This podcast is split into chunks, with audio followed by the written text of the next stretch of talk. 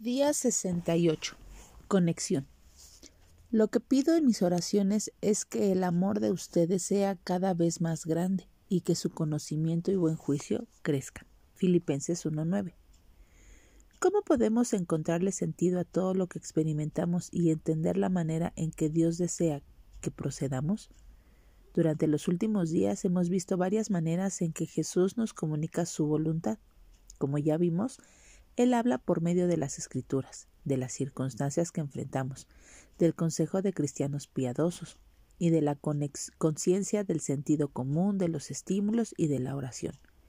Jesús incluso nos brinda una sensación de paz y gozo cuando andamos en su voluntad. Además nos muestra cómo conectar todo cuando pasamos tiempo con Él en oración. El Señor puede hablarnos claramente y darnos la capacidad para hacer cualquier cosa que nos pida. Es más, Él organiza todo lo que necesitamos movilizando personas, recursos, situaciones e incluso cambiándonos a nosotros mismos.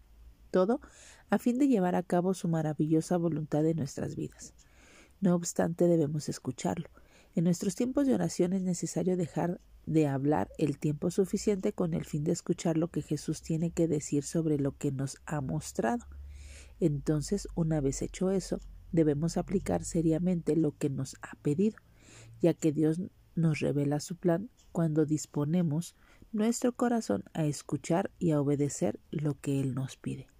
Así que hoy digámosle, Jesús, estoy escuchándote. Muéstrame cuál es tu voluntad y guíame.